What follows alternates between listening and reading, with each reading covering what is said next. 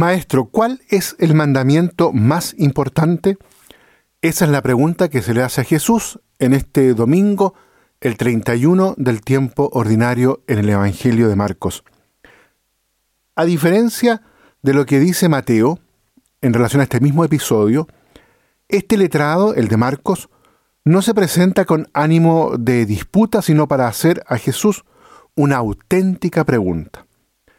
En las escuelas rabínicas se distinguía entre mandamientos graves o de peso y leves. Por otra parte, se constataban hasta 248 preceptos positivos y 365 prohibiciones legales. Así que estaba perfectamente justificado que los rabinos investigaran cuál de todos estos mandamientos eran realmente los más importantes, cuál era el primero y principal, como el resumen de todos. Jesús responde citando al pie de la letra el pasaje del Deuteronomio capítulo 6, pero añade inmediatamente el mandamiento del amor al prójimo, que en el Antiguo Testamento está en el texto de Levíticos en el capítulo 19. Para Jesús, ambos mandamientos son como uno solo.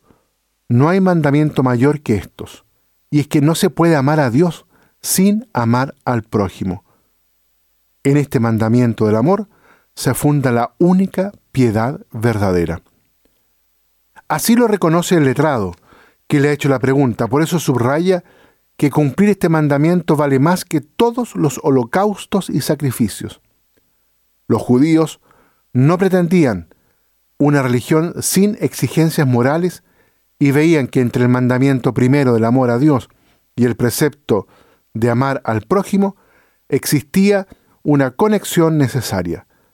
Incluso entendían que el amor al prójimo fuera como un resumen de la ley. Así, por ejemplo, se atribuye al rabino Gilel esta sentencia, no hagas al otro lo que no deseas para ti.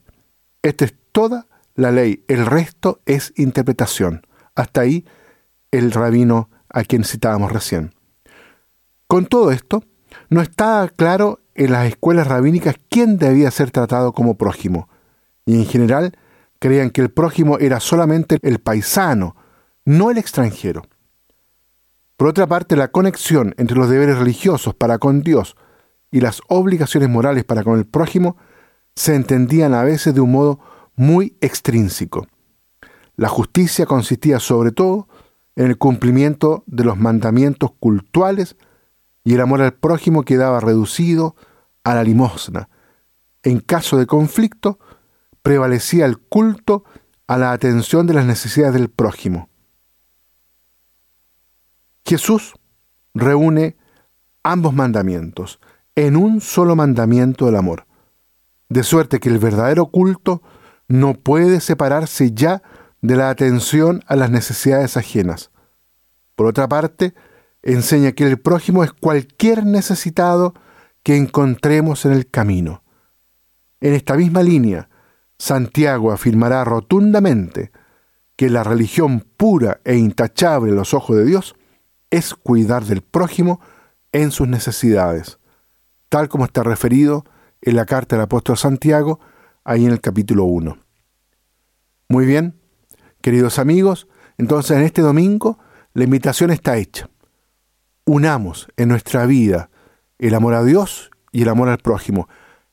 Amemos a todos a quienes el Señor coloca en nuestro camino y en ellos amemos a Dios. Y en Dios los amamos a todos ellos. Que Dios los bendiga a todos y a cada uno.